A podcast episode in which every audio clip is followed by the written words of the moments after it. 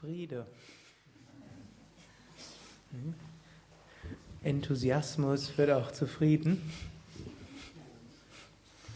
Und ich will zunächst ein paar Sätze lesen aus dem Buch Frieden.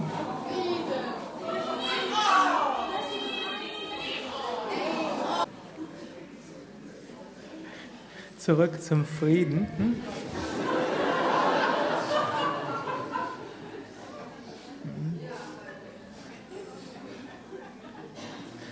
Ein Teil des Friedens ist letztlich auch zum einen bewusst zu machen, jeder folgt dem, was er irgendwo vom Herzen her denkt, was richtig ist. Und zum anderen muss man trotzdem manchmal das tun, was nötig ist.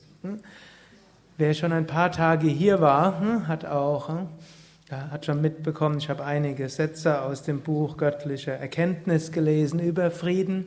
Es gibt verschiedene wichtige Teile von Frieden. Und ein wichtiger Aspekt Frieden, von Frieden ist auch, mit anderen im Frieden zu leben. Und ich glaube, Wilhelm Busch hat mal gesagt, es kann niemand im Frieden leben, wenn es dem bösen Nachbarn nicht gefällt oder so ähnlich. Ich weiß nicht, wie das Zitat tatsächlich geht, aber irgendetwas in der Art. Yogis behaupten, das geht trotzdem.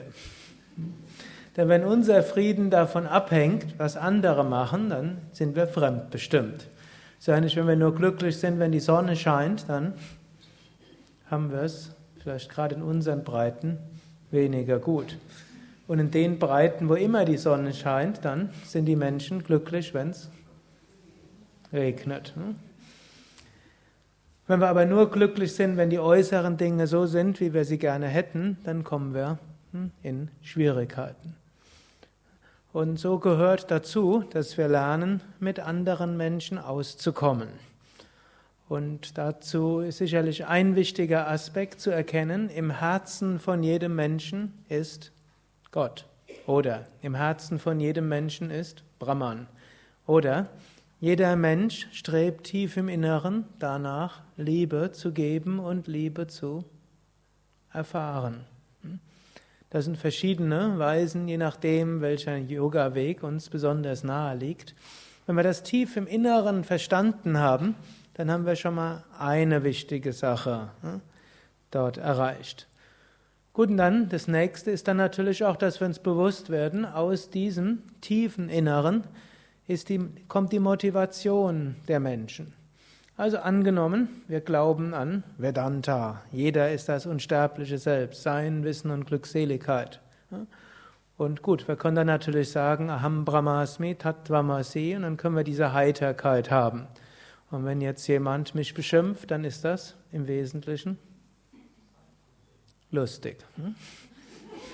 Lila, kosmisches Spiel, Illusion, Traum. Hm?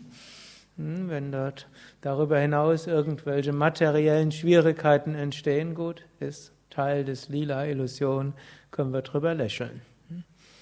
Und hm, wenn wir merken, unsere Emotionen kommen auch in Probleme, dann können wir auch lächeln über unsere eigenen Emotionen, auch Teil von hm, Maya. Gut, es gibt aber noch einen weiteren Aspekt. Wir können auch sagen, der andere tief im Inneren weiß, er ist Satchit Ananda und irgendwo strebt er danach und deshalb stört es ihn, dass er begrenzt ist, dass er begrenzte Freude hat, dass er begrenzte Freiheit hat, dass er begrenztes Seingefühl hat. Und daher streben Menschen danach, sich auszudehnen, Macht über andere haben zu wollen, wollen sich nicht an irgendetwas halten, weil sie wissen, im Unendlichen bin ich frei. Dass das dann natürlich auf eine ungeschickte Weise der Ausdruck ist nach dem Höchsten, ist eine andere Sache. Aber wir können das erstmal anerkennen, dass das Bestreben von jedem Menschen, auch von uns selbst, aber auch von jedem anderen, irgendwo bewusst oder unbewusst ist, diese höchste Natur wieder zu erfahren. Es gibt natürlich noch andere Weisen, eben vom Karma-Yoga können wir sagen, jeder will Liebe geben und Liebe empfangen und manchmal auf sehr eigenartige Weise. Auf eine Weise, dass andere die Liebe nicht annehmen können und erst recht keine geben können. Aber es ist eine schöne Arbeitshypothese, wenn ihr mal das Verhalten von eurem Chef und von anderen danach untersucht, will er Liebe geben oder empfangen, könnte man das so deuten. Hm? Und meine Behauptung ist, kann man sehr wohl. Was nicht heißt, dass man nachher alles annimmt. Denn wie gesagt, Menschen können geschickt und ungeschickt handeln, so wie die Katze, die hier reingekommen ist. Hm? Die ist ihrem Instinkt gefolgt. Hm? Aber wenn wir sie immer hier drin lassen dann wird sie versehentlich eingesperrt, dann wisst ihr, wie nachher dieser Raum riecht. Dann gibt es Menschen, oder wenn sie dann anfängt, hier zu Hause zu fühlen, dann wird sie hier tote Mäuse reinfühlen, reinführen. Hm? Also muss man, und das ist jetzt auch nicht die schön, oder noch halblebende Mäuse. Und das ist dann auch nicht die, der schönste Meditationshintergrund. Also muss man dafür sorgen, dass Katzen in einem solchen Raum nicht sind. Es ist, die Katze ist deshalb nicht böse. Hm? Und man wird sie auch nicht verletzen. Aber man wird etwas tun, dass vielleicht die Katze weiß, hm? Das ist nicht der Ort, wo man bequem sich aufhalten kann. Hm? Gut, und dann natürlich gibt es auch die modernere Version, hm? wo man eben annimmt, jedes Bestreben des Menschen war irgendwann mal evolutionsmäßig sinnvoll, um zu überleben, was manchmal als die Paläontoanthropologie bezeichnet wird habe ich schon mal drüber gesprochen, dass im Wesentlichen ja alles, was irgendwo im Menschen drin ist, war irgendwann mal sinnvoll, um in der Steinzeit zu überleben.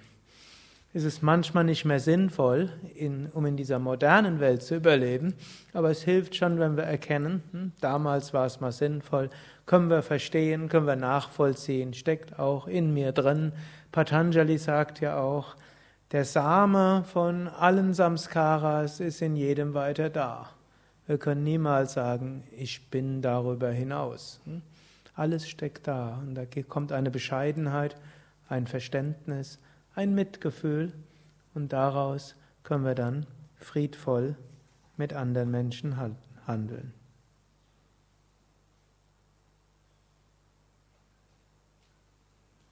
Harium Tatsat.